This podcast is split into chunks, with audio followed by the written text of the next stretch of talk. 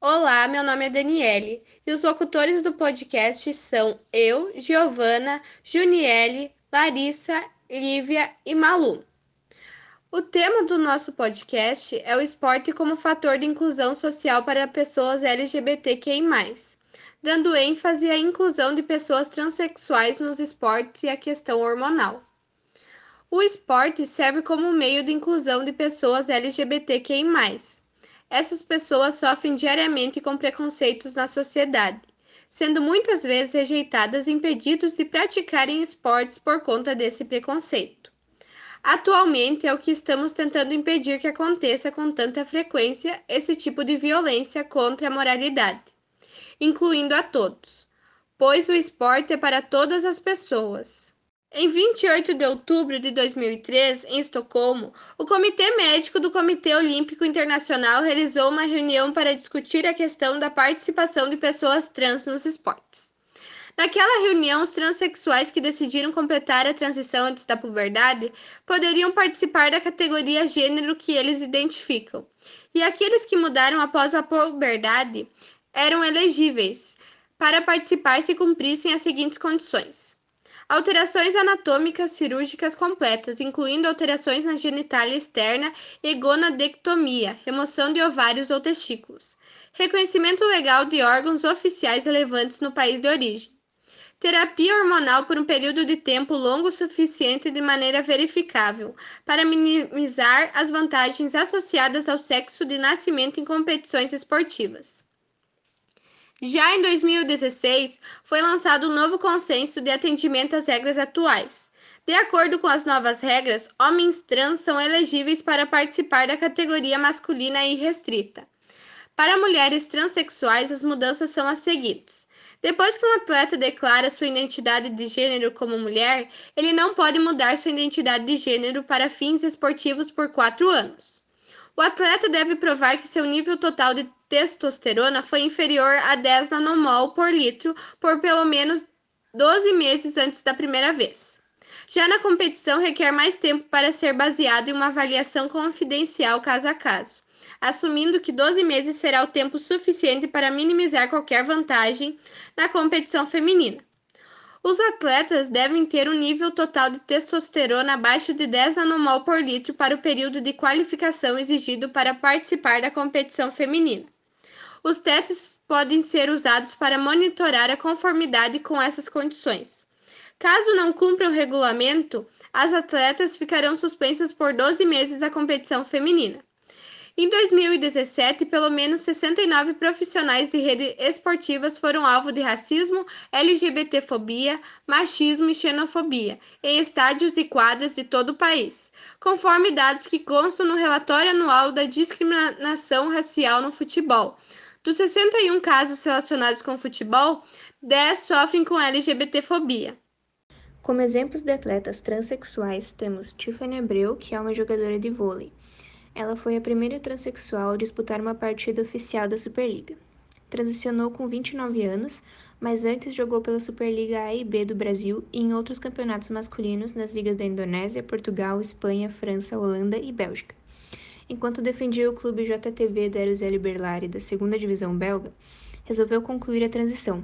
O seu desempenho ao participar em campeonatos femininos mostra que em 2017 marcou 70 pontos em apenas três partidas disputadas e teve a maior média do torneio com 23,3 por jogo.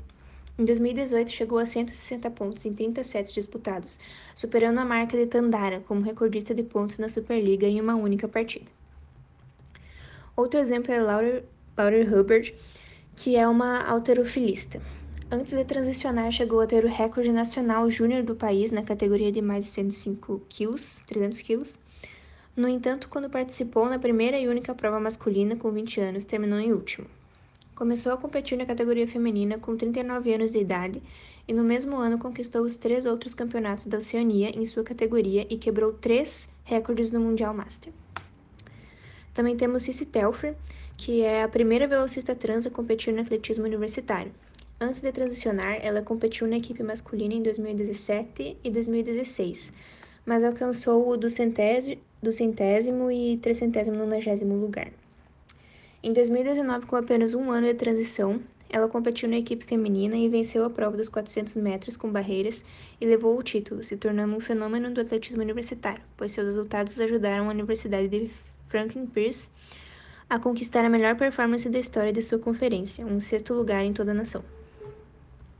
Chris Mosier é um defensor e triatleta transgênero americano. Ele começou sua carreira atlética antes da transição, Começou sua transição em 2010 e em 2015 ganhou uma vaga na equipe masculina de duato de sprint, de duatlo de sprint da equipe dos Estados Unidos para o Campeonato Mundial de 2016, tornando o primeiro atleta trans conhecido a ingressar em uma equipe nacional dos Estados Unidos, diferente de seu sexo no nascimento. Então, no Brasil, muitos grupos ainda sofrem com a dificuldade de inserção social, entre eles o público transexual. O país lidera o ranking de violência contra transexuais, conforme um levantamento, entre 2008 e 2015, 802 transexuais foram mortos. Os números mostram o preconceito enfrentado por parte da nossa sociedade, refletido no esporte. Entretanto, esse cenário vem mudando lentamente. A comunidade transexual, aos poucos, está tomando quadras e campos. Não basta apenas se declarar transexual para competir em modalidades esportivas. Os atletas precisam seguir uma rígida cartela de exigências para serem regulamentados e considerados aptos para as competições. Segundo as regras do Comitê Olímpico Internacional, o atleta deve se identificar como transgênero há pelo menos 4 anos e estar há um ano em hormonioterapia, com níveis de testosterona menor que 10 nanomol por litros. No caso de homens transexuais, a testosterona tem que estar dentro dos níveis de referência para homens e eles devem ter uma declaração que faça esse tratamento para a transição de gênero. Em março deste ano, a curitibana Isabelle Neris foi a primeira jogadora transexual autorizada a jogar em times femininos do Brasil. A Federação Paranaense de Vôlei deu aval à atleta para competir em torneios ligados à federação. Isabelle precisou de muita perseverança para seguir no vôlei pois, segundo ela, dentro do esporte foi onde enfrentou os piores episódios de preconceito. Com a visibilidade, podemos apoiar e incentivar cada vez mais as pessoas a irem em busca do que querem e verem que, devagar, a sociedade está abrindo espaço para a nossa classe, que é tão segregada, ressalta ela. Ser a primeira jogadora trans a receber a autorização de um órgão oficial para competir em um time feminino foi um sonho realizado após passar por várias situações que quase me fizeram desistir. Isabelle ainda aborda a importância social da prática esportiva em sua vida. O esporte me ajudou muito a não estar à margem da sociedade como a grande maioria das transexuais. Atualmente, Isabelle treina na companhia de voleibol, em Curitiba. Estou participando de vários campeonatos e fazendo aquilo que me faz feliz, jogando voleibol, conta ela. Apesar disso, a jogadora aponta que, infelizmente, o preconceito ainda impera, em esportes coletivos principalmente, pois se nota uma exclusão da grande maioria quando há alguém LGBT interessado em ingressar no esporte. Agora vamos começar a falar sobre a questão hormonal. Afinal, o que impede homens e mulheres de competirem juntos? Primeiramente, a testosterona é o principal hormônio andrógeno em mamíferos. Andrógeno quer dizer que ela é responsável por coisas como o pênis, os testículos e a próstata, além de estimular a produção de espermatozoides. Também é encarregada nos processos de engrossamento da voz, aumento na quantidade de pelos, aumento na massa óssea e desenvolvimento muscular, já que acelera o metabolismo de gorduras. Há estudos que associam a produção de testosterona com comportamentos dominantes, impulsividade e competitividade. O hormônio também estimula a produção de glóbulos vermelhos, que são as células que transportam oxigênio para os músculos e demais tecidos do corpo, e aumenta a libido. Mas é claro que esse hormônio também está presente no corpo das mulheres, e ao contrário do que muitos pensam, é super importante tanto quanto no homem. A testosterona é muito presente no ciclo menstrual e também no período da ovulação, porque a testosterona aumenta a libido, fazendo a mulher sentir mais desejo pela relação sexual. Mas a testosterona também é conhecida por outras coisas. É a substância de maior destaque procurada por atletas, pois é o hormônio mais anabólico em relação à síntese de massa muscular e contribui no desenvolvimento de fibras musculares, sendo responsável pelo aumento de força, velocidade e aptidão física em geral. Testosterona é basicamente tudo que atletas precisam, mas hoje temos mínimos e máximos das substâncias para eles. Os maiores questionamentos sobre transexuais de esporte vêm sobre mulheres transexuais, justamente por conta da testosterona, já que elas cresceram e se desenvolveram com muito mais influência da testosterona que mulheres cis. Segundo o Comitê Olímpico Internacional, não é necessário fazer a cirurgia de redesignação sexual para disputar competições femininas. Basta ter um nível de testosterona abaixo de 10 nanomoles por litro de sangue durante todo o tempo em que estiverem competindo, além de terem mantido essa taxa nos 12 meses que antecederam sua participação nas competições. A partir disso, nós vamos falar sobre as diferenças entre os corpos masculinos e femininos, que causam tanta discrepância no meio competitivo, a estrutura corporal e vantagens físicas. O fato do homem ter maior número de glóbulos vermelhos sempre lhe dará uma vantagem nos chamados exercícios aeróbicos ou de longa duração, como corrida, natação, ciclismo e etc. Assim, mesmo que o desempenho esportivo das mulheres venha melhorando nessas provas, o desempenho masculino sempre será superior. E também, a influência da testosterona sempre dará ao homem maior massa muscular, o que repercute em maior força, potência e velocidade, justificando a predominância masculina dos esportes em que predominam essas qualidades, como corridas de velocidade, provas de arremesso, impulsão, esportes de força e entre outros. A diferença entre os sexos nos esportes são muitas, principalmente nas atividades em que determinadas capacidades são decisivas, como força e resistência. O ser humano, independente do sexo, possui sete capacidades físicas: força, resistência, flexibilidade, coordenação motora, agilidade, equilíbrio e velocidade. Onde o homem pode dominar a força, a resistência e a velocidade, mas são as mulheres que dominam a resistência, flexibilidade, coordenação motora, agilidade e equilíbrio. Na maioria dos casos, o homem será mais alto, mais forte, mais veloz e por essas razões terá vantagem no desempenho físico, o homem possui maior quantidade de massa muscular e menor quantidade de gordura corporal. Esses fatores, associados a questões hormonais, colocam o sexo masculino em melhor condição para as práticas esportivas de uma forma geral. E é por isso que mulheres transexuais possuem uma luta tão grande.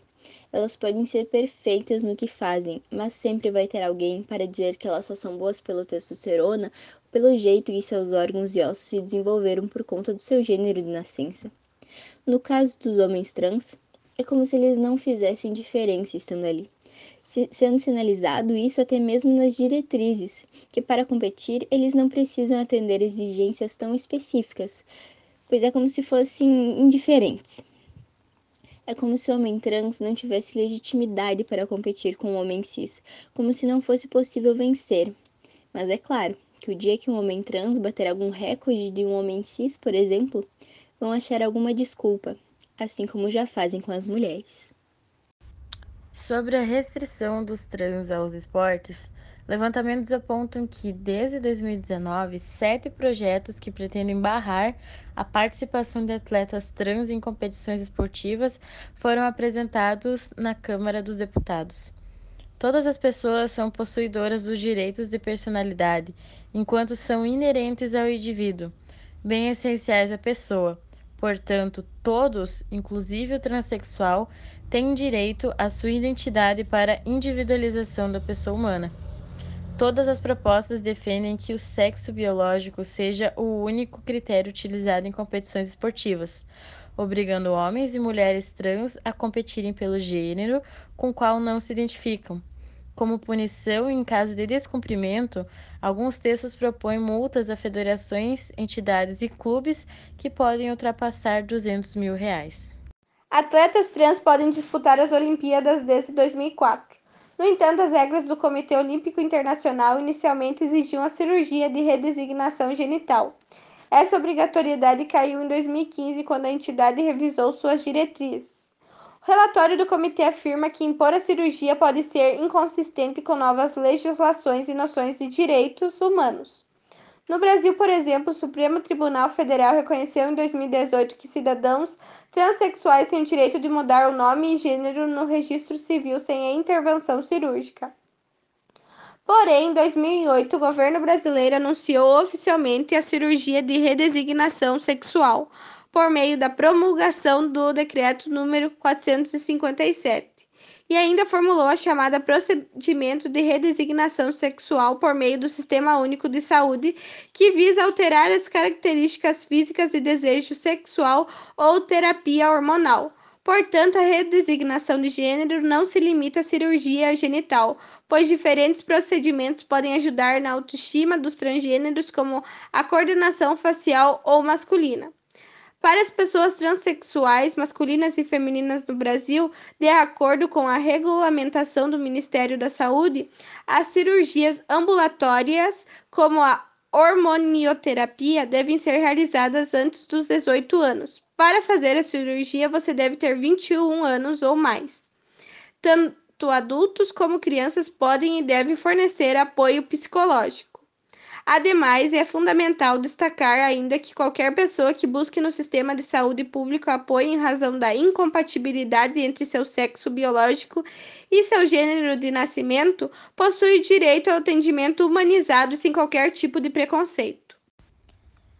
Tendo em vista tudo o que foi relatado durante esse episódio, entendemos que o fator de inclusão é preciso ser abordado diariamente na sociedade, para que as pessoas tenham mais liberdade para serem quem são e sem medo de uma rejeição. A integração das pessoas dentro dos esportes ainda precisa ser melhor trabalhada, pois os casos de transfobia persistem e não costumamos ver pessoas transgêneros em muitos esportes. E com a realização desse podcast, a turma TQ 10 pode ter mais conhecimento sobre inclusão, como ela é importante, precisa ser discutida e, acima de tudo, praticada.